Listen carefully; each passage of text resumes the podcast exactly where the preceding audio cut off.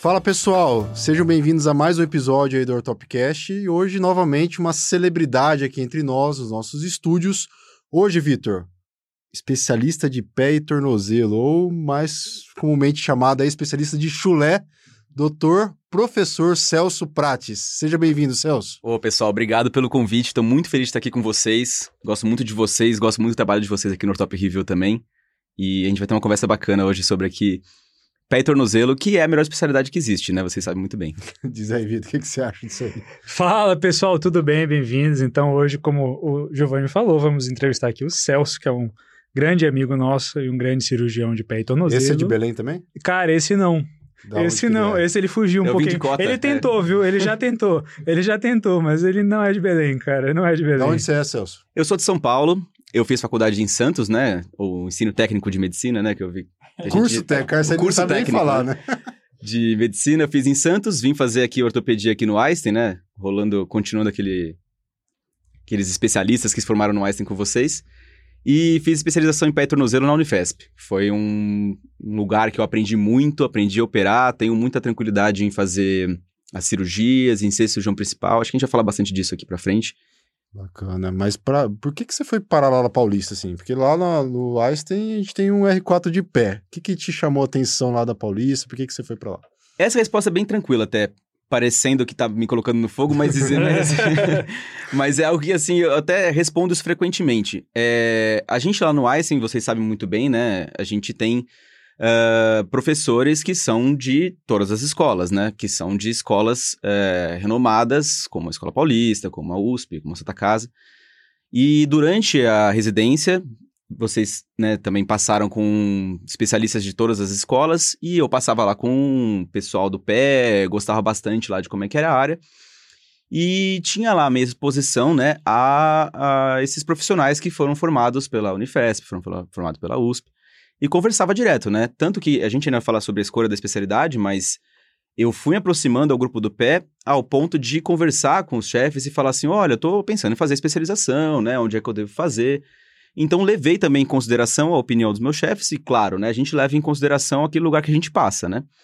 Então, até eu chegar nesse ponto de fazer a especialização de pé e tornozelo, eu sempre quis fazer, né? Unifesp, sempre quis fazer alguma parte da minha formação na federal.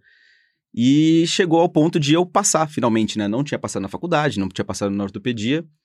E aí eu tive essa escolha, né? Olha, eu tô com a possibilidade da vaga aqui de fazer pé e tornozelo no Einstein, ou eu posso ir lá fazer pé e tornozelo na Unifesp. Não é uma escolha simples, né? Apesar da resposta ser algo que eu respondo todo dia, é tranquilo. Mas eu fui fazer lá porque eu teria é, uma exposição, um serviço diferente. Acho que isso também é muito saudável, você cada vez mudar de serviço, você aprende a lidar com pessoas, aprende a lidar com um sistema novo, é, um perfil de paciente diferente, por mais que seja SUS e SUS, né, particular e particular, e até por mais que na própria Unifesp eu tinha muitas coisas que eram com o professor Caio Neri, né, que eram no, no Albert Einstein. Então eu continuei presente ali no hospital. Vivendo as duas realidades. Vivendo as duas realidades. Quais as principais, vamos dizer assim, vantagens e desvantagens, que você, diferenças que você viu entre o serviço privado e o serviço público? O que, que você percebia isso na sua, no seu dia a dia da residência? Olha, o que eu percebi principalmente foi que a gente tinha o um serviço público no Einstein também durante a minha formação de ortopedia, né? A gente tinha o Boimirim para isso, aonde eu trabalho até hoje, é onde eu faço o meu trauma. É, mas era justamente isso. Então, lá no, no Einstein, a gente tinha, eu acompanhava muita ortopedia, ortopedia eletiva é, particular. E aí tem um perfil diferente, principalmente porque você acompanha, tudo bem, você acompanha muito próximo com o seu chefe e tudo mais, é, mas não tem tanta responsabilidade. O que aconteceu quando eu fui para a Unifesp é que você acaba abraçando os serviços eletivos terciários de cirurgias eletivas da sua especialidade, nos quais é, residentes, né, especializandos, né, aprimorandos, uhum. fazem a, a cirurgia, acompanham o paciente e quem atende junto com você no ambulatório é um especialista formado, é um chefe de serviço muitas vezes, mas muitas vezes ele é um alguém que acabou de sair da especialização, a, a, angariou aquele cargo para assim tá super atualizado na, na, na questão da prova e da de como é que tá o, o dia a dia do seu R4. Então existe existiu, né, principalmente quando eu fui para lá, essa diferença do teu contato, essa responsabilidade, ter o meu paciente, ter o acompanhamento, principalmente dos eletivos. Na parte de trauma era bastante forte lá no Einstein, mas a diferença principalmente foi para a parte dos eletivos. A questão da responsabilidade, você acha que você amadureceu muito? Exatamente. Principalmente na parte que eu acho que toca a todos nós, quando a gente vai para a vida e fala assim, ó, essa cirurgia que eu tô agendando, eu tô pedindo material e é, tá em meu nome, sabe? Então, aquele dia que você vai operar aquela cirurgia que é sua, o paciente que é seu, que a responsabilidade está no seu nome. O paciente fala, quem que te operou? Ah, foi o doutor Celso, entendeu? Então, nesse momento, quando eu tive esse ano de formação, acompanhar os, os professores nesse momento, também acompanharia no Einstein, mas naquele momento era uma estrutura que estava mais madura. É, eu gostei dessa palavra que você usou, estava mais madura também a estrutura lá na, na Unifesp, quando eu fiz. Hoje em dia, eu acho que se equiparam bastante, né? Já, já teve outros especializandos, é, tem bastante reunião vai se clínica. Né? Exatamente isso. Mas assim, tirando um pouquinho você agora da fogueira, Claro, voltando obrigado. agora ao período da residência. Como que foi, né? Até porque a maioria dos nossos ouvintes aí e, e aqueles que estão assistindo são residentes. Como que foi é, a sua escolha da especialidade durante a residência? Você já entrou fazendo ortopedia querendo fazer chulé ou queria fazer outra coisa? Como que era? Eu sempre gostei de chulé, né? Não, assim, é, meio parecido com o que o Zé falou, eu tava escutando o podcast de vocês, que vocês conversaram com o Zé do quadril, né? É, eu também pensava realmente no começo, nossa, não vou fazer isso de jeito nenhum. Caramba, quando dá complicação, a vascularização é complicada. Não É, fica bom, não fica bom. Não fica bom, não fica bom, mas isso é uma grande vantagem do pé. né? Na verdade, quando não fica bom, fica bom também, né? Vai, vai deixar um quadril torto Aceita ali, muita deixa um coisa. braço. É, aceita muita coisa. Mas de verdade, assim, eu entrei como toda a minha turma, né, de, de R, R iguais, todo mundo queria fazer coluna. A gente teve um R1 muito forte em coluna. A gente fazia via de acesso, a gente entrava na cirurgia, acompanhava o paciente. Ia para curso de especialização de coluna sexta-noite. Acho que o Vitor também chegou a passar por isso comigo. O Vitor foi o nosso R único por um tempo, né? Então a gente tem essa questão de também ser quase um R igual. Não sei se você, Vitor, não vou virar os, os papéis aqui te perguntar se você queria fazer coluna também, mas talvez em algum momento você quisesse fazer coluna também. Eu acho que ele não foi, Olha, eu não acho que não, hein? assim, não. Não me vende muito fácil essa ideia, não. Mas você sabe que na nossa turma, né? Vou, colo- vou Foi, te foi incluir nessa. O... Só, só tu que não fez coluna, né? Exatamente. E, e aí eu falei assim, não. Eu, então, o que, que que tinha em relação ao Zé? Eu também pensava, não, não vou fazer pé de jeito nenhum. E também mordi minha língua, né? Foi passando o tempo e eu comecei a ver que, além de uma anatomia muito interessante, e assim, realmente, Complexa. ah, o ombro tem uma, mara- uma anatomia maravilhosa, poxa, a articulação mais móvel, toda articulação tem a, seu, a, seu. A sua a sua beleza, a sua Particularidade. particularidade. Mas o pé, ele tem uma particularidade que eu, particularmente, gosto bastante, que é, são cirurgias simples, pequenas, direcionadas para o problema do paciente e altamente resolutivas. Então, eu vendo isso, então entendendo esse perfil do paciente também, entendendo também o perfil dos meus colegas, com quem que eu ia conviver, né, no dia a dia, foi que eu acabei escolhendo fazer o pé e tornozelo e assim, não me arrependo de jeito nenhum, da mesma forma que não me arrependo de ter feito ortopedia, né, acho que o pessoal aqui tá no foco de escolher a especialidade, mas também manter-se fazendo ortopedia. É um negócio que, gente, não tem especialidade melhor, né? Então eu gosto muito do pé. Eu vejo que, é, assim como quando você termina a ortopedia, vai sempre ter um plantão para você, vai sempre ter um serviço bom para você trabalhar com colegas que você gosta, que você vai ter uma boa divisão ali de tarefas e tudo mais. No pé e tornozelo, Sempre vai ter o Joanete pra você fazer. Sempre vai ter um jornete pra você fazer, mas também sempre vai ter um pilão mais complicado, uma Uma Frank coisa mais que o pessoal, né, complexa. isso é o que eu ia te perguntar até, né, assim, se tu acha que é uma especialidade que é muito invadida pelas outras, assim, né, tipo, sei lá, coluna briga ali com a neurocirurgia, por exemplo, e aí o pé, o pessoal encara alguma coisa e tal, tem... É, diferente da coluna, por exemplo, que você tiver uma, uma fratura sem desvio da coluna, ninguém nem quer colocar um colete de put, né? Você vai mandar para especialista de coluna de qualquer jeito. No pé, você já tem aquela coisa assim, ah, pô, um tornozelinho, filé, né? Poxa, um- até um malelo medial, uma fratura de meta. Você tem muita gente que se aventura a fazer essas cirurgias e também são realmente, né? A gente não vai ficar aqui falando, ah, são cirurgias complexas. Não, são cirurgias simples, realmente. Mas então, acaba tendo bastante espaço para você que quer fazer é, assumir um serviço falar assim: não, olha, eu, eu fiz especialização de pé, eu vou assumir aqui um serviço. Ah, você fez pé? Então, olha, eu preciso que você venha no dia tal, porque nós vamos encaminhar os pacientes para você. O que, que tem bastante? Tem esses traumas mais complexos de pé e tornozelo, que você vai acabar sendo. Você tem um diferencial na hora de operar esses casos, né? É, até pela, por ter passado por isso, as vias de acesso não são tão simples. Com, com essas situações, né? É, assim, uma coisa simples, por exemplo, qual a distância de uma incisão para outra que você vai fazer? Ah, eu li no livro uma vez que são 5 centímetros, tudo bem, mas você sabe, assim, é, quanto que eu consigo deixar tenso essa incisão, eu vou prever que vai ter uma deiscência de sutura que é bastante comum, apesar de ser uma coisa que eu não gostava, mas acontece, você aprende a lidar com isso também. Então são pacientes que vão ter, é, vão ser serviços que você vai ser necessário e ao mesmo tempo você vai estar confiante e tranquilo para fazer essas cirurgias. E outra, uh, desculpa, a outra coisa também, se você querer me alongar muito, que você vai ter bastante para operar, são também alguns desses casos em que as pessoas, os ortopedistas generalistas ou, ou especialistas em outras áreas acabam se aventurando a fazer, às vezes acaba a complicação, né? Então, poxa, muita Liz Frank que acaba sendo tratada de forma percutânea, ou conservadora, ou passa em branco. Ou, passa, ou então passa batido mesmo. É, eu acho que a Frank é... Turco, né? Ah, exatamente, exatamente. são, são lesões assim que se a pessoa não, não tem suspeição, não, não avalia adequadamente, né? Porque faz um raio-x não abriu, né? Aquela história, né? Exato, ah, fez vai um voltar em uma carga, semana é. fazer com carga, né? É. Mas assim, dentro do que você falou, é, Celso, de, de plantões aí, de serviços de trauma e tal, como, qual, o que, que geralmente você mais faz nesse serviço de trauma como especialista?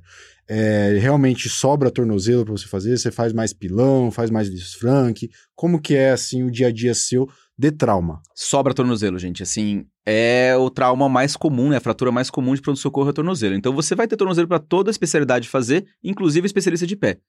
Mas além daqueles dois, três tornozelos no seu dia, você ainda vai ter lá uma Liz Frank para ser feita, ou às vezes um tornozelo de criança né? Que a gente vai conversar também sobre talvez o coluneiro tenha essa, essa é, compita com o especialista, o neurocirurgião, e aí tem aquela coisa, será que o cara do pé também compete com o pediátrico, né? Eu vou contar para vocês.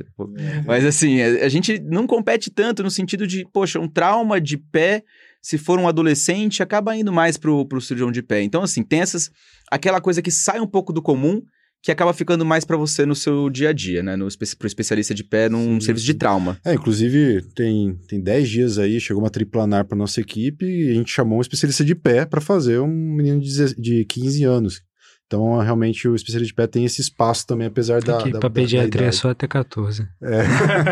não, e não é uma fratura, né? É, assim, é, você isso. fala assim, uma fratura específica de criança, apesar de. É que né? ele sabe só mexer com o fio de quiche, né? É. Se chega parafuso, já que, complica. Por sinal, que invenção maravilhosa da humanidade. Né? É, vocês também resolvem muito metatarso aí com fio de quiche, né? Às vezes. Né? Com certeza, vai resolver com o quê?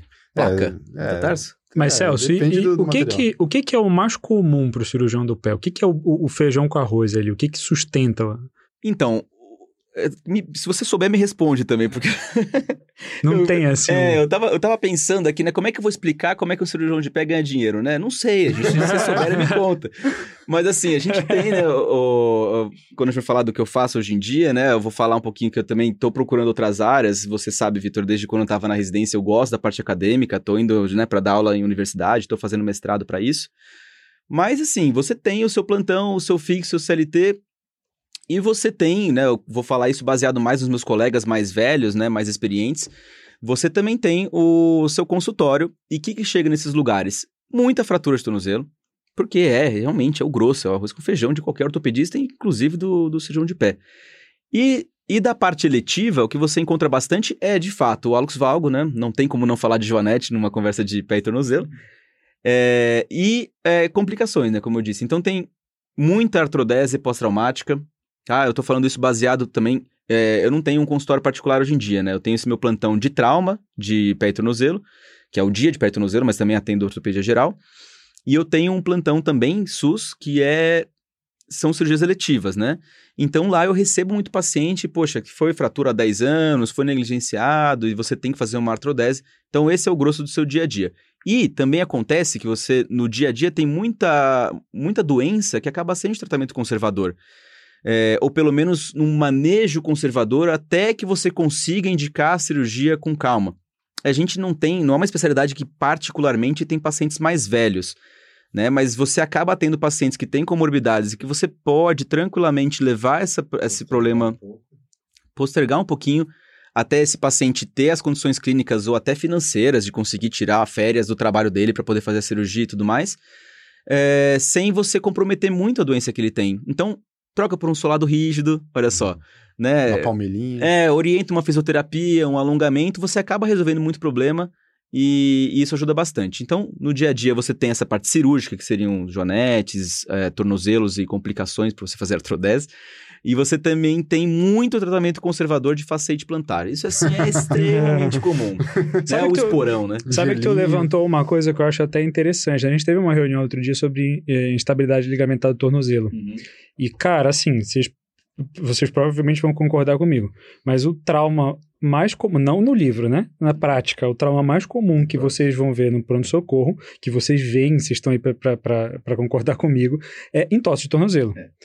E aí tem um gap, né? Você percebeu? É o trauma mais comum, provavelmente é uma das coisas que mais evolui com complicações e, E eu não comentei disso até agora. e não chega para ti, não é? É, assim, chega. Mas assim, o que acontece? O paciente ele chega com algum tipo de fibrose ou cicatrização no ligamento dele. Quando que isso não acontece? Num paciente que ele é muito mais ativo, vamos dizer um atleta, e esse paciente acaba sendo tratado muito mais rapidamente, talvez num ambiente de ortopedia esportiva, né? Não sei dizer justamente porque não chega realmente até a mim. É, e são casos que, mesmo quando chegam, também entra naquela categoria que eu falei pra vocês. Você vai pegar o paciente e falar: olha, vamos fortalecer os fibulares, vamos arrumar os calçados. Enquanto não for um paciente que realmente, poxa, o cara joga futebol em gramado, ele tá precisando dessa estabilidade do tornozelo. Né? Ah, ele faz corrida de aventura, ele corre 10 km no meio da montanha, no meio da mata, pisando em graveto. Então, assim, são coisas que você. Ou então o trabalho às vezes exige isso, né? Nesses casos, você acaba agilizando mais a cirurgia, mas vou te falar, né? O Brostrom é uma cirurgia que talvez no particular você faça mais, mas que eu não me lembro, né? eu- a última vez que eu fiz isso na- na- no, no meu dia a dia, né? Acho que foi no ano passado, até porque teve essa questão de, né, a gente tá com menos casos cirúrgicos, né? Mas é, o Brostrom ainda é uma das cirurgias que a gente pode colocar aí dentre as ligamentares, é muito realizada, tem muita estabilidade ligamentar mesmo. Em segundo lugar, acho que viria alguma coisa de sindesmose para você reconstruir. E talvez essa questão do, do Malis Frank negligenciada, mas também você acaba entrando nesses casos mais delicados, né? Poxa, ah, eu lembro de uma lesão ligamentar recente que eu, que eu tratei, foi uma, um, um paciente pediátrico, né, 16 anos, que tinha tido uma... Ele teve um- uma lesão jogando futebol, sei lá, chutou uma bola dura que estava acontecendo ali, uma pedra, alguma coisa, rompeu uma parte da cápsula e evoluiu com, com Alex Valgo, né? Em- Traumático, criança, né? traumático em criança. Então, assim, você vai acabar tratando a outra deformidade, não necessariamente o problema ligamentar inicial. Lógico, você tem que abordar também. Mas para chegar nesse ponto, vai ter uma queixa mais de longa data que você vai precisar Uhum. fazer esse Eu tratamento. te, eu te falo isso porque tem algumas coisas assim que eu percebo, no, falando especificamente do SUS, assim, né? Tem algumas patologias assim que são complicadas, né, cara, de tratar. Então, eu penso em estabilidade ligamentar assim, às vezes o cara, a pessoa tem lá uma rotura grau 3 e tal, num, mas o trabalhador mesmo, que trabalha andando e tudo, precisa daquela estabilidade, tá instável, esse cara tá ferrado. Era melhor ele ter quebrado um tornozelo. Sim. Igual, igual quem não atendeu o LCA, pra onde que manda? O que que faz? Até esse cara receber, chegar num hospital É, terciário. até, até uma curiosidade minha, Celso, é, como que você faz assim no SUS, que o paciente às vezes não tem como adquirir um RoboFoot, um Arcash, como que você geralmente faz uma, um pós, uma reabilitação de uma lesão ligamentar, de um entorse simples de tornozelo? Entorse simples agudo, né? Grau 2 ou 3, que você teve rompimento, com certeza, de ligamento, é isso? Isso. É, esses casos são realmente difíceis de você explicar para o paciente o que ele tem que fazer. né? Ele vai Seja- deixar o cara de tala quantas semanas? E assim, seja no SUS, seja no particular, tá? É, não tem como o paciente ficar afastado tanto tempo, né? Você vai. Eu, eu proponho pro paciente: olha, minha proposta é o seguinte: você teve um torce grave, não é simples tratar isso aqui. Você trabalha de forma braçal, ou que seja caminhando, ou que seja em pé, você precisa do tornozelo bem. Então, o tratamento são seis semanas imobilizado. Aí nessa hora o paciente ou ele vai ficar muito feliz, porque ele sabe que vai atrás, ele conseguiu o benefício, lícito. beleza, assim, vamos junto, sabe? Eu vou fazer tudo o que tiver no meu alcance para você conseguir fazer isso. É, ele vai ficar desesperado, porque muitas vezes o paciente, mesmo sabendo que ele vai ganhar o benefício, não é tão bom quanto trabalhar, de fato, né, financeiramente falando. E se ele for trabalhador autônomo, então vai ser ainda mais difícil, né? Então, como é que eu abordo esses casos? Ó, precisa ficar imobilizado. Eu tô colocando uma tala aqui por 15 dias, daqui 15 dias você vai voltar comigo e você vai trazer um RoboFoot. E aí, sem é, é, preconceito nenhum, você vai perguntar, sem nenhuma pré-definição na sua cabeça. Você vai trazer um RoboFoot e se você não puder, você pode estar falando com quem você quiser, pode estar falando com o presidente, com quem você quiser. Se você não puder, traz um, é, não precisa trazer a bota e a gente vai fazer um gesso aqui com um salto, algo que você possa usar que vai substituir essa bota que é uh, comprável numa loja de numa loja cirúrgica, ou que seja. Então, é, você, eu dou para o paciente essa opção de fazer o tratamento com a bota.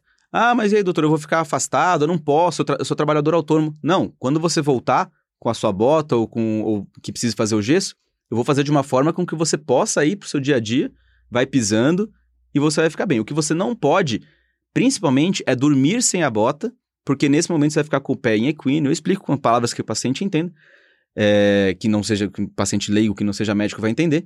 E porque assim você vai ter a cicatrização do, do, seu ligamento, mas vai ficar frouxo. Então, o problema é esse, né? Vai chegar paciente para o meu consultório, né, em qualquer, em qualquer local, em qualquer é, meio, né, seja no SUS, seja em particular, que teve um entorse, que foi tratado de forma é, que ficou frouxo, né? Você vai identificar isso. É, e para evitar isso, a única forma é você fazer imobilização, principalmente durante a noite, né? Sim, sim. E adequar o tratamento à realidade do paciente, né? Eu até brinco que o RoboFoot é a tipóia do, do, do, do pé, né? Porque Total. quase tudo você Só um pouco mais caro, infelizmente. Cara, um pouquinho mais caro. Tu sabe que isso daí foi uma coisa que eu, eu comecei a adotar na minha prática, isso que tu tá falando. Eu me surpreendi muito positivamente, porque hoje em dia eu sempre, sempre, sempre sugiro para o paciente quando eu acho que necessita, não só na entorse, né, quando eu acho que necessita, ou uma Augusta, ou um Baruch, ou um RoboFoot, cara, eu me surpreendo como que as pessoas conseguem. Ou compra, Hoje em dia, com os meios digitais, o cara compra com desconto, cashback. Cara, eu falo Sim, isso, não é o paciente. Falo, nossa, o paciente fala, pô, mercado, cara, eu mostro pro Mercado Livre aqui, o paciente não já tira uma foto, já vê. E, cara, é impressionante como sempre tem um vizinho que tem. Sim, sempre, sempre ou a igreja. Tem, não, não tenham Alguém preconceitos, tem. sempre sugiram um paciente para você, sempre que proponham né, o muda, tratamento. Muda, e o oposto também é verdadeiro, então proponham os dois. Porque eu tô cansado de ver paciente assim, eu atendo o SUS lá em São Caetano, é um perfil um pouco diferente, né? Paciente que vai de carro pro SUS, né, para ser atendido, né? Fica reclamando do valor do manobrista. e, e, e, eu proponho, olha só, você tem a opção de trazer um RoboFoot ou colocar o gesso. E às vezes o paciente tem condições de comprar o RoboFoot e prefere colocar o gesso, por dois motivos principais. Ou mesmo tendo condições, não quer pagar por um, por um, outro, por um outro tratamento, quer fazer totalmente gratuito ou sabe que se colocar o RoboFoot vai ficar tirando durante a noite, não vai aguentar, vai, não vai dormir com aquele negócio. Então fala assim, bota um gesso aí que eu não tiro. Já resolve. Entendeu? Mas, ô Celso, é, falando nessa questão de mobilização, né, de restrição dos pacientes de pé e tornozelo, como que você, como que é a realidade, assim, realmente os pacientes acabam tendo bastante prejuízo da mobilidade ou não? Hoje em dia, com as técnicas, com os materiais melhores, os pacientes estão conseguindo deambular mais rapidamente, fazer essa reabilitação mais rápido. Como que tem sido o dia a dia nesse aspecto? Olha, é uma coisa que me impressionou na especialidade, tá? É, uma das coisas que me afastava da especialidade era aquela questão que eu falei para vocês, ah, ferida, não sei o quê. Eu achava que todo caso dava problema, todo caso dava decência, que o paciente ia ficar com, sei lá, escara sacral, porque não ia andar, ia ficar na cadeira, na cama. Não é isso que acontece. Trombose. Trombose, né? Justamente, trombose, na verdade, é um dos maiores. Minha maior preocupação é trombose, porque eu tive problema com um paciente jovem, né? A gente sabe, né? Vocês estão estudando agora para SBOT, não tem indicação de fazer tromboprofilaxia é, para pacientes com lesões abaixo do joelho, você não precisa mandar tromboprofilaxia para casa. É, e acaba que alguns pacientes evoluem com trombose. E eu já tive casos de TEP em paciente jovem. Tem que ficar de olho, gente, em. É, é, orientar a mobilização também. Orientar a né? mobilização, e o que eu ia dizer é outra coisa, né? Que você tem quando você tem o fator predisponente. Os fatores de risco. Então você tem que tomar muito cuidado com fatores de risco. É, mas, respondendo a sua pergunta, o que acontece é o seguinte: eu me impressionei positivamente. Você tem, claro, que tomar cuidado com fatores de risco também para outros problemas como diabetes e tabagismo, mas você explicando para o paciente, você acompanhando o paciente, falando assim: olha, eu sei que é difícil parar de fumar, mas para de fumar pelo menos agora, né? Enquanto, nas próximas seis semanas. Depois, se puder, continue sem fumar, mas assim, uhum. agora, por favor. É, você tem uma. Como você mesmo disse, Vitor, né? Você tem. É impressionante o quanto que o paciente dá um jeito, cara. Né? Literalmente dá seus pulos. O cara vai lá e, chega e, pulando. E chega pulando. Ou chega escorado no familiar, ou chega com a muleta também, sempre consegue muleta. É... ou chega de cadeira de rodas se for necessário. Tu me lembrou um caso agora. eu tava no ambulatório lá com os residentes, e aí chegou um paciente é, com lesão do tendão calcâneo conservador. E aí ninguém ensinou, ninguém teve esse cuidado, porque isso quem lida com é, membro inferior no geral, né, trauma, enfim, que, cara, falta, às vezes a pessoa não, não, não sabe usar uma muleta. Uhum. Realmente, não é tão simples assim. O paciente chegou com a muleta, cara, de um jeito que eu nunca tinha visto. Ele tinha uma muleta só, aí ele tava que nem um saci pulando, daí ele pegava a muleta ah, assim sei, e fazia tipo um remo. Ele pegava a mesma muleta com as duas mãos e fazia que nem um remo assim e pulava, sabe? E pulava.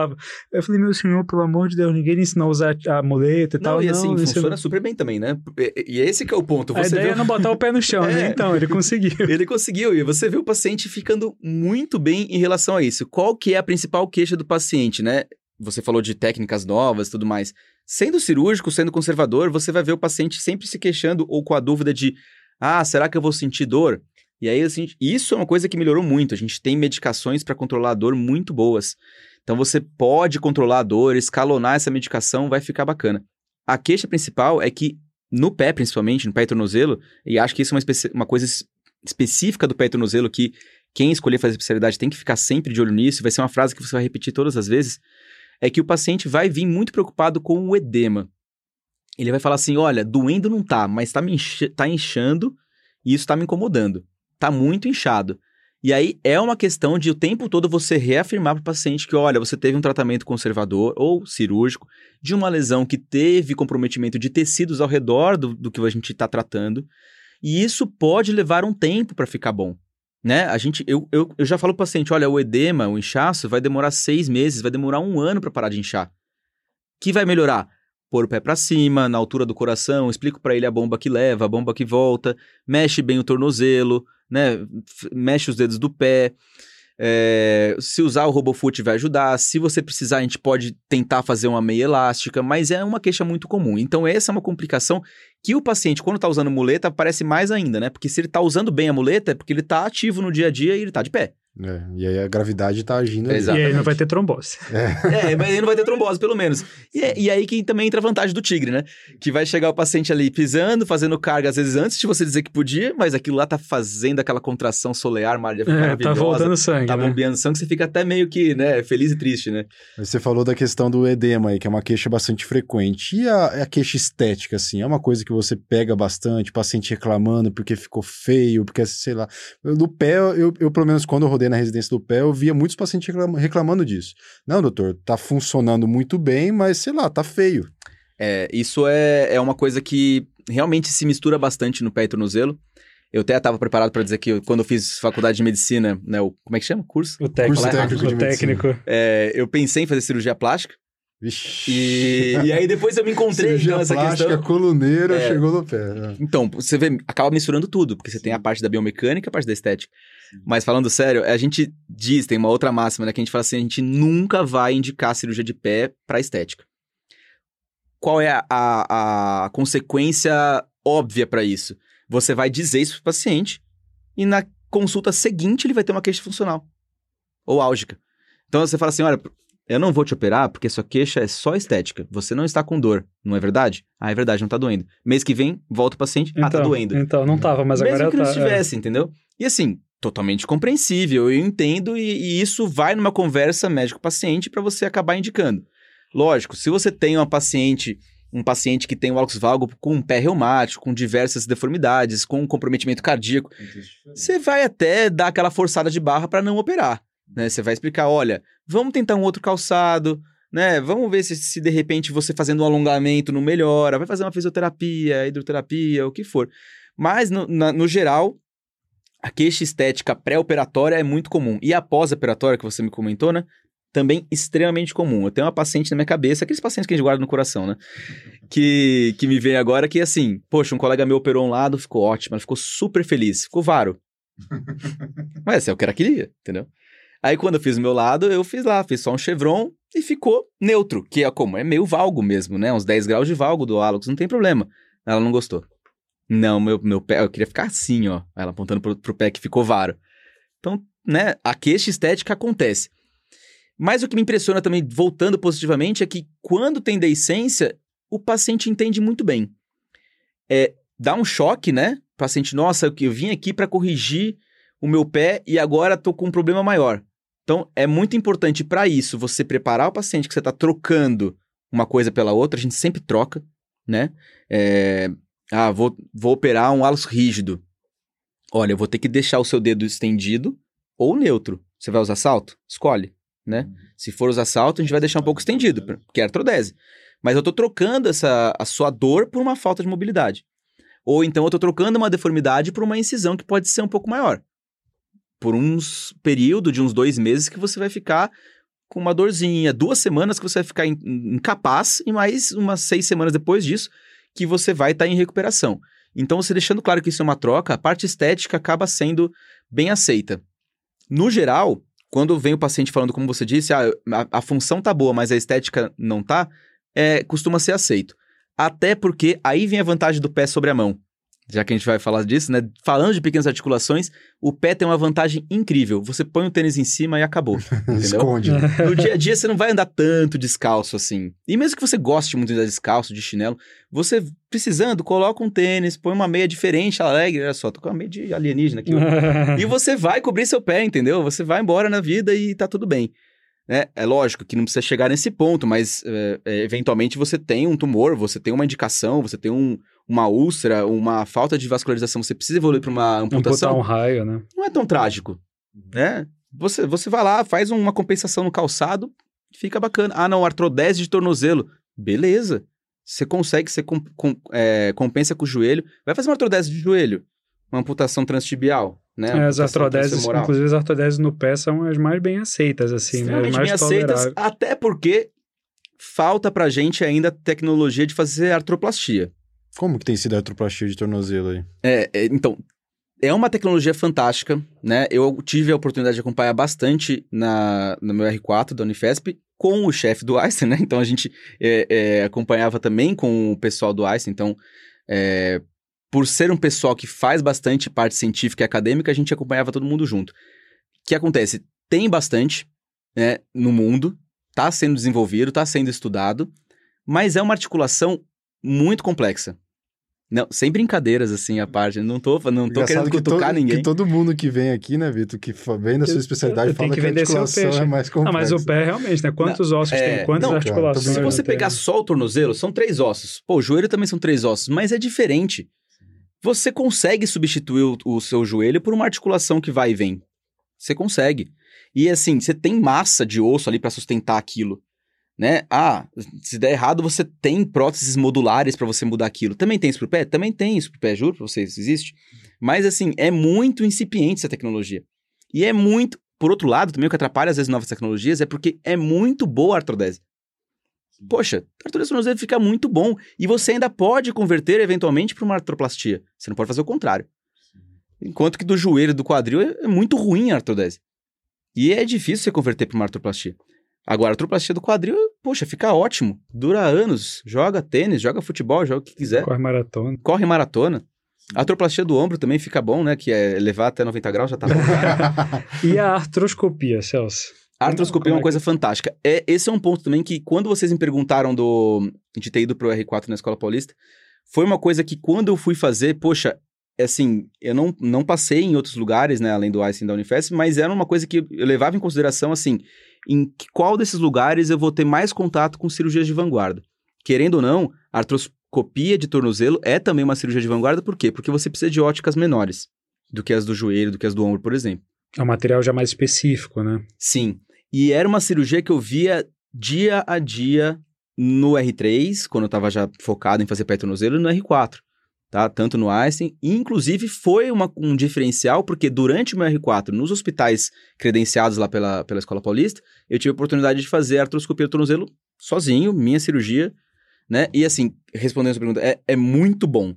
Você, diferentemente de um Broston aberto, que também é muito bom, você tem a possibilidade, né, a oportunidade de, naquele momento cirúrgico, você observar o resto da articulação. Não é só uma incisão que é menor você observa o resto da articulação, você muitas vezes trata uma lesão osteocondral que não foi diagnosticada um corpo antes. Livre. Um, retira um corpo livre. Então faz uma microperfuração, sim, com tudo que está na sua mão ali na hora, entendeu? É, a barba, cabelo bigode, que a gente fala quando você vai fazer lá um. Você vai fazer um ligamento, mas você já está fazendo observação do resto. Às vezes você tira um impacto, né? Faz um drill ali. Acho que nas outras especialidades você também faz isso, né? Então você tem essa oportunidade de você fazer um, um procedimento diagnóstico e terapêutico muito bom também tem suas limitações, né? Você vai chegar num ponto que você vai ter que, às vezes, converter para uma cirurgia aberta no meio do procedimento. É legal a gente discutir isso, porque eu acredito que muita gente não tem isso nos seus serviços, né? O pessoal aí da residência, talvez é, nunca tenha visto uma, uma artroplastia de tornozelo, uma artroscopia de, tor de tornozelo. E é um, são coisas que têm aumentado, têm aparecido, e aqueles que vão escolher essa área também vão estar tá participando disso, vão estar tá aprendendo isso, porque tendência disso daí cada vez mais se desenvolver sim, e sim, se tornar a, realidade. A cirurgia, a cirurgia laser, né? E assim, isso também tá crescendo demais no Joanete, né? Que assim, a gente conversou bastante Minimamente sobre invasiva, isso. né? Minimamente invasiva de, de Alux Valgo. É uma coisa que está crescendo demais. Existem inúmeros estudos, inclusive uma meta-análise está para sair aí do Dias, CGP, né? No uhum. caso sou eu, que é a minha, a minha, a minha dissertação de mestrado. Boa. Deve sair esse ano, eu vou concluir o mestrado esse ano. E é uma meta-análise realmente comparando diversos artigos e mostrando, olha, se você fizer uma... Porque a gente tem mais do que 140 técnicas para fazer Alux Falgo, né? E é o que sempre dizem, se você tem muita técnica para fazer um é procedimento... Tipo é LAC, boa. tipo é porque nenhuma é muito boa ou porque todas funcionam. É. Você tem as duas opções. E, então, Geralmente é porque é, nenhuma funciona, né? no geral, especificamente no Alux Valgo, todas funcionam muito bem. Pelo menos é o que os, os estudos dizem. E tem uma comparação que eu estou fazendo lá, pegando diversos artigos, estão com muitos pacientes, né? Um pool de pacientes, que comparam paciente, é, todos os artigos, ensaios clínicos randomizados, compararam técnicas abertas com fechadas, com percutâneas, minimamente invasivas. E aí vocês vão ver ali no meu resultado o que, que deu. Não, sem fazer, sem fazer muito suspense, um pouquinho de spoiler tem muito mais complicação na cirurgia percutânea, por enquanto. Não estou falando mal da cirurgia percutânea, mas é uma cirurgia que exige. Às vezes né, ainda não achou essas indicações, talvez. Né? Treinamento. Né? E justamente você passa pela publicação dos, dos seus artigos para você chegar e descobrir: olha, esse artigo aqui especificamente que está puxando a curva para as complicações bem para aquele lado, né, de favorecer as abertas. O que aconteceu nesse artigo aqui para dizer isso? E aí você vai entender retirada de material de síntese. O que, que eles tinham feito nesse artigo especificamente? Eles fizeram a cirurgia percutânea e sepultaram o fio de Kirchner. Aí você vai ver, poxa, e se eu não sepultar o fio de Kirchner? E se eu tiver uma tecnologia de colocar um parafuso percutâneo que vai ficar lá e não vou precisar tirar? Então, às vezes, você vai acabar evoluindo numa análise sensitiva, mas na vida também, a gente vai desenvolvendo tecnologia para descobrir, olha, não é bom fazer com fio de Kirchner, não é bom fazer com esse tipo de material. Precisa de uma curva de aprendizado, que aí sim, né, se você não teve contato com a cirurgia da artroscopia de tornozelo, se você não teve contato com a cirurgia percutânea do hálux, no seu serviço onde você está fazendo a residência agora, e você quer fazer pé e tornozelo, e você acha que isso vai ser importante para o seu dia a dia, e vai ser importante para o seu dia a dia, vai procurar outro serviço que tenha essa tecnologia disponível, ou vê, conversa com o seu chefe se é possível de implementar no seu serviço, pelo menos que seja num, artigo científico, trazendo a tecnologia com alguma empresa, alguma coisa, para você trazer isso e você pegar essa mão ou ter esse contato, porque vai fazer diferença no seu dia a dia. Né? É o que o paciente vai querer e, eventualmente, a gente vai descobrir que uma hora vai ficar melhor. Porque você tem uma incisão menor, você tem um tempo de reabilitação mais rápido, vai acabar ficando melhor. Só que você precisa passar por essa fase de implementação da tecnologia. Eu acho que tudo também é aquela questão de indicação, né, cara? Assim, talvez ainda, ainda estejam se extrapolando indicações, né? Tipo assim, aquela deformidade, um hálux valgo que tá já com crossover dos dedos, as coisas, talvez isso não seja bem para uma percutânea, né? Sim. Ou alguma coisa nesse sentido. É. Celso, e como que é a relação do ortopedista especialista em pé e tornozelo com calçadas, especificamente salto alto? Maravilhosamente boa tá? Assim, é uma coisa que eu tinha essa preocupação também que você está pensando. Foi bom você ter me perguntado isso, porque é o seguinte, gente. É, a gente tem que ser amigo daquilo que às vezes né, tá no nosso caminho. O né? traumeiro da moto. O traumeiro, amigo da moto. não tô dizendo, mas, mas não, não, é bem isso que você tá pensando. Não é aquela coisa, não, eu vou ser amigo do salto que vai me trazer cirurgias, não é isso.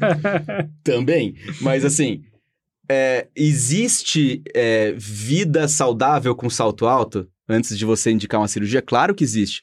Você precisa, assim, reforçar para o paciente é, que vai ter que usar um salto não tão alto, talvez. Ou, eventualmente, é, escolher calçados em que a câmara anterior seja mais ampla, que não precisa ficar apertado pela na frente. Ah, mas ele não fica apertado quando coloca, só fica depois que incha. Então, precisa comprar um número maior. Ou você precisa usar uma meia elástica. Tudo isso para você evitar a deformidade. Mas também reforçar que, poxa, olha, você tem uma lesão. É multifatorial. Então, o, o salto alto fez parte da sua, do, da, da sua hum, fisiopatologia. E eu vou te operar. Muitas vezes o paciente pergunta: vou voltar a usar salto alto? Claro que vai. Eu tô te operando para ficar bom. Se não fosse para ficar bom, eu não operava. Então vai fazer a cirurgia, no momento certo vai voltar a usar salto alto. E se vier a re... Né, você vai tentar fazer com que esse salto alto seja um pouco mais baixo, que a câmara anterior seja mais ampla, que o solado seja mais rígido, é, firme, para você evitar uma reabordagem. Mas se acontecer uma reabordagem, vamos fazer a reabordagem, vai fazer, vai, vai voltar. O objetivo é que o seu pé seja é, flexível, plantígrado, indolor, que caiba no salto alto, né? São as quatro coisas que tem que colocar. e vai, você vai dar um jeito de fazer isso, porque não adianta. Se o paciente quer usar salto alto, vai é a demanda, salto alto. É a demanda, é a demanda entendeu? Então, não existe é, bons resultados, inclusive no, no, nosso score que a gente mais usa, né, que é o americano, o AOFAS, é, um do, uma das coisas é assim, você tá usando o seu calçado corriqueiro no seu dia a dia? Ah, eu tô, tô usando meu calçado corriqueiro, então beleza. Então isso é uma, um bom, uma boa evolução. Se você. Ah, eu, eu fiz a cirurgia, o raio-x ficou ótimo, mas eu tenho que usar sapato ortopédico para ir num, num, num evento. Eu tô só usando uma Augusta. É, então. RoboFoot. Qualidade de vida. Poxa, não dói, mas eu uso RoboFoot todo dia. Não dá, né? Então, é, é, sim, minha relação com, com salto alto é sensacional, é incrível. É, é uma coisa que você tem que trazer para dentro de você que é, é seu amigo. É seu amigo porque é o que o paciente quer e você vai levar isso junto, entendeu? Sim. E Celso, agora voltando um pouquinho é, sobre o R4 especificamente. Certo. É, eu queria que você contasse pra gente um pouquinho como que foi é, o seu dia a dia do R4. Como que eram? Era cirurgia todo dia? Tinha ambulatório? Se rodava em vários hospitais? É, quais as cirurgias que vocês mais faziam? Era mais trauma? Era mais eletivo? Só para o pessoal conhecer um pouquinho mais dessa, desse dia a dia do R4. É, por, por, por eu ter feito numa, num serviço grande, né, que tem muitas especialidades de R4, tem todas, né, no caso, eu tinha uma divisão bem legal, assim, é, para poder focar naquilo que eu queria me especializar, que era de fato a cirurgia letiva do pé e tornozelo. Então você tinha sempre o R4 de trauma que queria fazer junto com você lá uma fratura, você tinha sempre um R4 de é, esportiva que ia fazer junto com você a artroscopia e que entra junto com você na, na artroscopia do tornozelo, mas ele ficava lá o resto do dia para entrar numa de ombro, por exemplo. Você tinha o R4, o especialista também pediátrica, para entrar com você ou, ou tocar um caso que seja especificamente pediátrica. E com isso eu podia focar bastante nas cirurgias de pé e tornozelo. Não só porque eu queria e porque era porque eu estava lá, mas porque os chefes que eu acompanhava lá, os chefes e as chefes que eu acompanhava lá, eles marcavam as cirurgias eletivas nos hospitais específicos que eles iam, né? Então, eu acompanhava, respondendo a sua pergunta, eu acompanhava muito ambulatório no Hospital São Paulo, pouca cirurgia no Hospital São Paulo, porque é, é um hospital que é difícil você marcar uma cirurgia, mas a gente tinha um horário a cada 15 dias, numa terça-tarde, para marcar a cirurgia, entendeu? Eu operei nesses horários, operei lá no Hospital São Paulo, na Casa da Mão, que, porque sendo uma cirurgia né, bem periférica, menores, né? você conseguia fazer. É, mas assim, quando que você conseguia fazer com mais tranquilidade? No Natal, na véspera do Natal, entendeu? Que não tinha até menos concorrência lá no centro cirúrgico. Mas a gente tinha também outros serviços. Então, tinha hospital estadual, tinha hospital municipal, que eram credenciados e que nesses lugares que operava bastante. Então, a rotina era, eram três residentes, três especialistas, né, é, aprimorandos, né, e então tinham três estágios. Nesses estágios, eles eram mais ou menos divididos em, em, trauma, eletiva e esportiva. Bem, assim, mais ou menos, porque a gente acabava passando é, em todas as especialidades, em todos eles. Então, por exemplo, num estágio que você tinha... Todos eles tinham um dia de SUS. Então, tinha lá quarta-feira, ia para o Hospital Estadual de Diadema. E aí, nesse dia, você passava visita de manhã nos seus pacientes da ortopedia, levava os pacientes para a cirurgia, e à tarde tinha o ambulatório. Tinha residente também do primeiro ano, do segundo ano, do terceiro ano, que passavam juntos. Tinha o, o, o aprimorando de é, ortopedia esportiva, que passava junto também.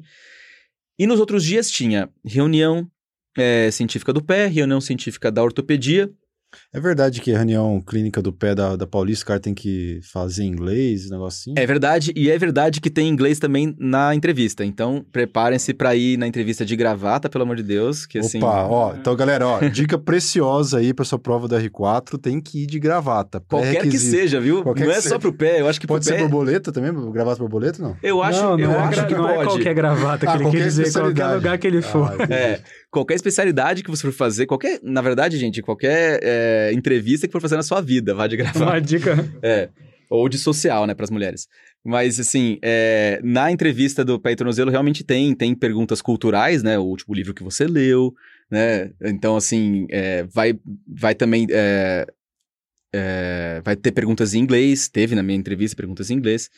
Acho que é uma forma de você ver, né, bastante se, se a pessoa está preparada para fazer aquele R4 naquela instituição. Porque, como você disse, a gente tem a nossa reunião semanal de pé e tornozelo, que é sim em inglês. Então, é, o seu slide vai estar em inglês, você vai apresentar em inglês. É, só não vai ser em inglês quando for da radiologia. Aí você apresenta em português porque tem convidados lá e aí você faz um negócio para ter uma conversa melhor entre as pessoas. A gente fala a nossa língua nativa. É, então tem essa reunião de segunda-feira que é do pé, tem a reunião de terça-feira que é da ortopedia geral no auditório, muito boa também. Muitas vezes é, o, é a especialização do pé que faz.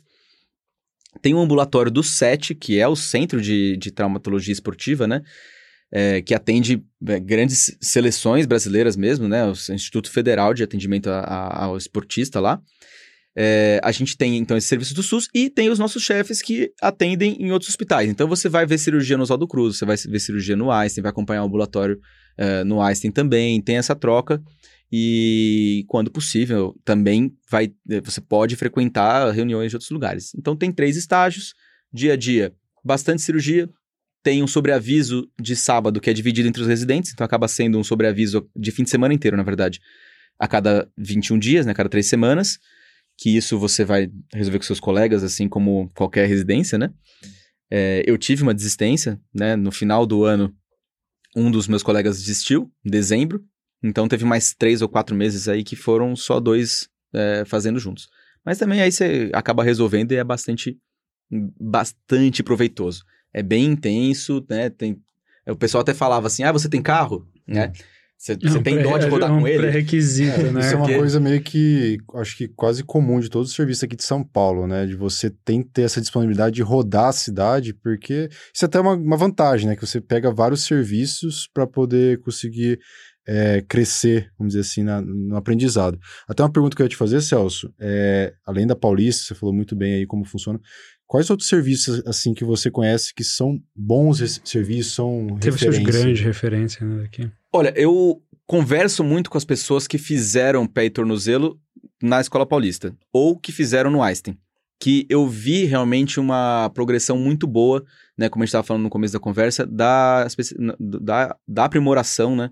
Do Einstein. Então, eu cheguei a acompanhar depois as reuniões, né? Poxa, o nível altíssimo de, de reunião.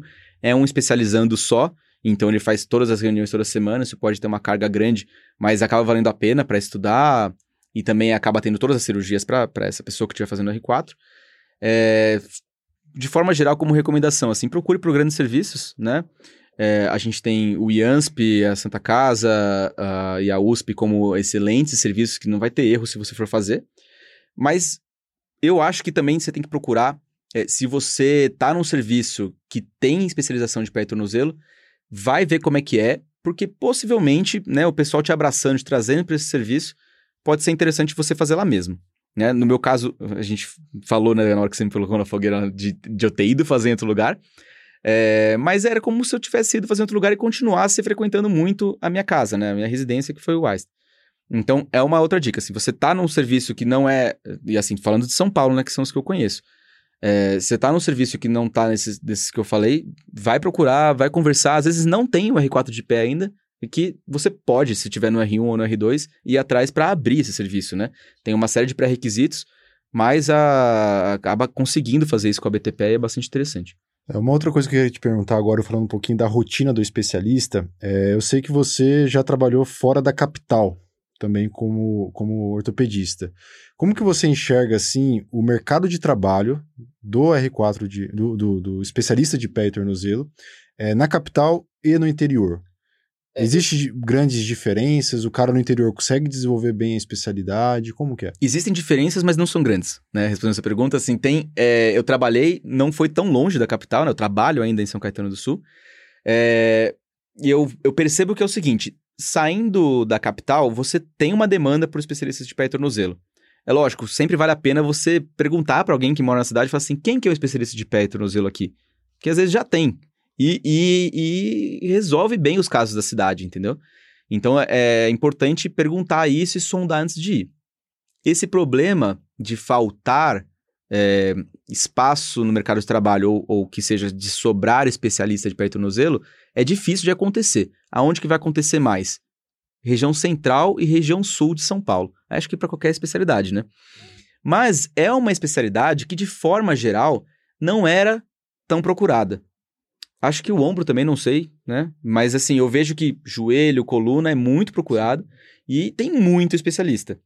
O pé é um pouco diferente, tem mudado, às vezes muda mais, às vezes para de progredir, mas é, não tem. Até para fazer o R4 mesmo, né? Você vai ver que a sua concorrência vai ser menor do que as outras.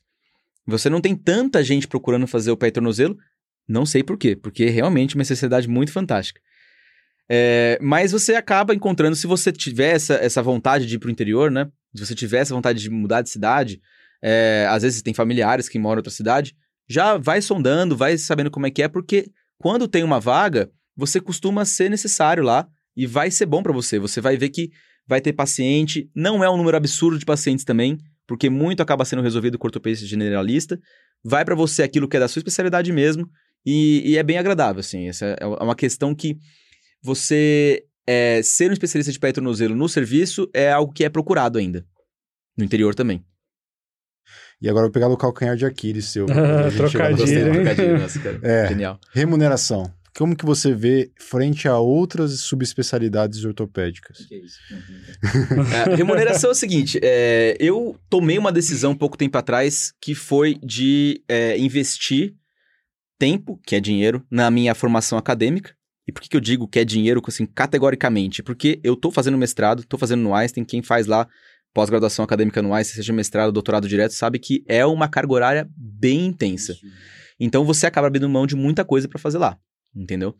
Mas vale a pena. Você vai ter uma formação super abrangente, tem aulas importantíssimas de didática, de metodologia científica, de ética, de é, redação científica, pesquisa bibliográfica, então é muito bom mesmo. Mas me afasta um pouco do que eu posso fazer, assim, estar disponível para um paciente, ter mais de um dia de atendimento num consultório. Então, a remuneração mesmo de consultório, eu vou, eu vou arriscar dizer para você que pode ser semelhante de um cirurgião de joelho, de um cirurgião de ombro, de um cirurgião de mão, que está começando nessa carreira, nessa, nessa, é, nesse caminho. Tá? Qual foi o caminho que eu escolhi? Eu abracei o meu CLT, aonde eu dou plantão, e é, eu comecei agora, como eu estou fazendo mestrado, eu comecei atrás de dar aula. Paga mal. Mas é muito gratificante. Onde você tem dado aula hoje? Eu tenho dado aula no Guarujá. então, né, é possivelmente. Que que é, é, é, a UNAERP, não sei se vocês conhecem, é a Universidade Associação do Ribeirão Preto, que tem um campus no Guarujá, é uma faculdade nova lá de medicina, e tem uma metodologia é, de PBL, né? Então você tem esse, esse mecanismo do, do aluno estuda antes de ir para aula e tudo mais. Então, tô lá um ano já, possivelmente agora vai mudar para uma outra universidade aqui em São Paulo, né? Devo, devo vir para a Uninove, vou conversar com o pessoal amanhã, mas já mandei meu currículo e tudo mais. Que é porque meu objetivo é vir para São Paulo, né? Mas então, remuneração. Poxa, eu tenho dois CLTs, né? Meu plantão, tenho meu, a minha. onde eu dou aula. Tive por uns momentos, assim, cirurgias particulares. Poxa, mãe de um amigo meu caiu, quebrou o tornozelo, vamos agendar, marcar essa, essa, cirurgia. Aí você tem a questão do reembolso, você tem questão de, dependendo do convênio, vai pagar mais, vai pagar menos. Como então, todas as especialidades. Como todas as especialidades. Mas o que eu tenho para te dizer é o seguinte: é, não falta dinheiro, sobra um pouquinho, mas né, é aquela questão. Quanto mais você trabalhar na semana, mais você vai ganhar. E você. Não eu... falta paciente, né? Essa não é falta paciente. Não falta paciente. Então, acho que isso é o que. É, isso é uma coisa. É, realmente é um bom ponto. Você virar para alguém e falar assim: olha, eu gostaria muito de trabalhar no, no, hospital X. Eu vou lá conversar com alguém que trabalha lá de ortopedia e falar assim: você tá precisando de um especialista de pé e tornozelo?